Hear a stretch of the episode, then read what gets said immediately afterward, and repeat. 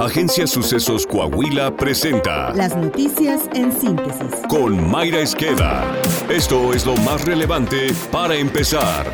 La indolencia del presidente López Obrador sobre la violencia que golpea nuestro país sigue escalando. Este miércoles, al finalizar la mañanera, algunos reporteros le preguntaron sobre el caso de los cinco jóvenes desaparecidos en Jalisco, los 13 cuerpos localizados en viviendas de Poza Rica, Veracruz, y sobre que su gobierno ya rebasó los 163 mil asesinatos. A estas preguntas, López Obrador respondió con un chiste. Ayer me, me decía un amigo, este, decía su esposa, eh, que me des 200 pesos para ir al mercado.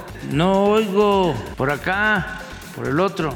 Que me des 500 pesos para ir al mercado. Mejor los 200. Ante ello, colectivos de familiares de personas desaparecidas calificaron de indignante una burla y como falta de respeto a la actitud del presidente. Ana María, de Buscadoras de Sonora, recordó que López Obrador siempre ha hecho caso omiso a las demandas de los familiares de desaparecidos, pero calificó la respuesta del mandatario en la mañanera como una falta de respeto.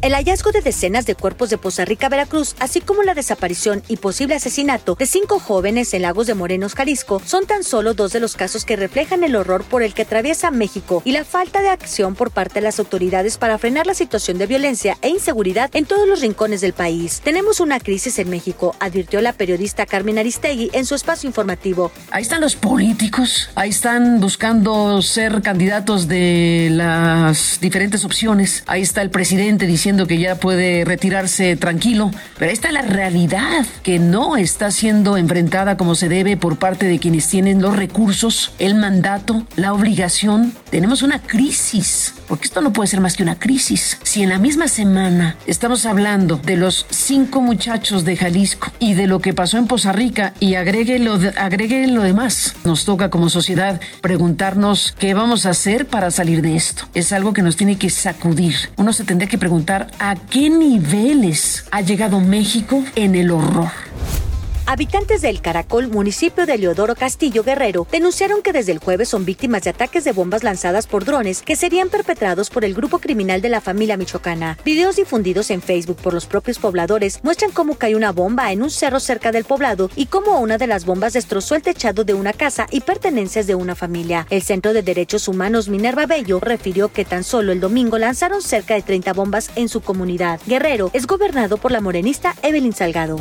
El consejero jurídico de Coahuila, Valeriano Valdés Cabello, entregó en la Suprema Corte de Justicia de la Nación el documento con el que el gobierno del Estado inicia el procedimiento de controversia constitucional por los libros de texto gratuitos. El funcionario detalló que el documento refiere la violación al procedimiento para la elaboración de los libros de texto, ya que no se tomó en cuenta la opinión de las entidades federativas y sectores involucrados en el tema educativo, incluyendo a los pueblos indígenas de su estado. Valdés Cabello expuso que no se realizó tampoco la capacitación necesaria al magisterio. Este conjunto de factores violentaron la ley aplicable, por lo que se atenta contra el derecho a la educación y el interés superior del menor y su libre desarrollo de la personalidad. La gobernadora de Chihuahua, Maru Campus Galván, pidió a la ciudadanía donar libros de texto gratuitos de la SEP de años pasados para que sean usados en el próximo ciclo escolar. Esta convocatoria se hace luego de que un ministro de la Suprema Corte de Justicia de la Nación ordenara suspender por ahora la distribución de los nuevos materiales en Chihuahua, al admitir una controversia constitucional promovida por el gobierno estatal. De acuerdo con la gobernadora, los libros de preescolar, primaria y secundaria pueden ser llevados a las escuelas a partir del próximo 21 de agosto o bien a los centros de acopio habilitados por el gobierno.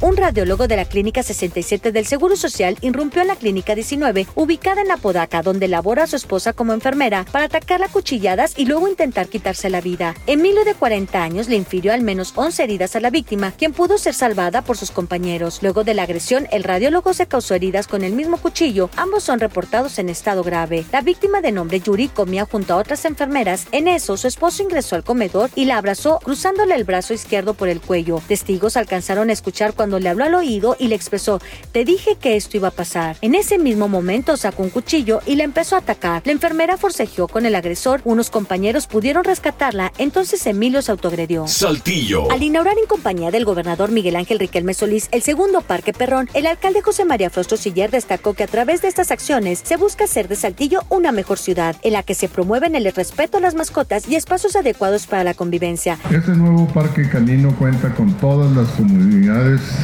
necesarias para que tanto las mascotas como sus dueños disfruten de un espacio digno y de calidad. Vamos a contar también con personal especializado que se encargará de mantener el orden y brindar asesoramiento de los propietarios para que el parque sea utilizado de forma responsable. En su momento, el gobernador de Coahuila, Miguel Riquelme, destacó que el alcalde José María Frostro esté al tanto de las necesidades de la población en Saltillo y habilite espacios como este. El gusto que me da es que cada obra que he inaugurado con él tiene que ver precisamente de llevar satisfactores a las colonias populares. Muchas felicidades, Chema, porque realmente has cumplido con los compromisos que hiciste con la gente. Cuando el alcalde también se mete a solucionar sus pequeños, grandes problemas, esto es algo que habla muy bien de una administración municipal. Este nuevo espacio, ubicado en la Gran Plaza, cuenta con módulos para las mascotas, además de bebederos y monitoreo por cámaras urbanas enlazadas las 24 horas al Centro de Control y Comando de la Comisaría de Seguridad y Protección Ciudadana.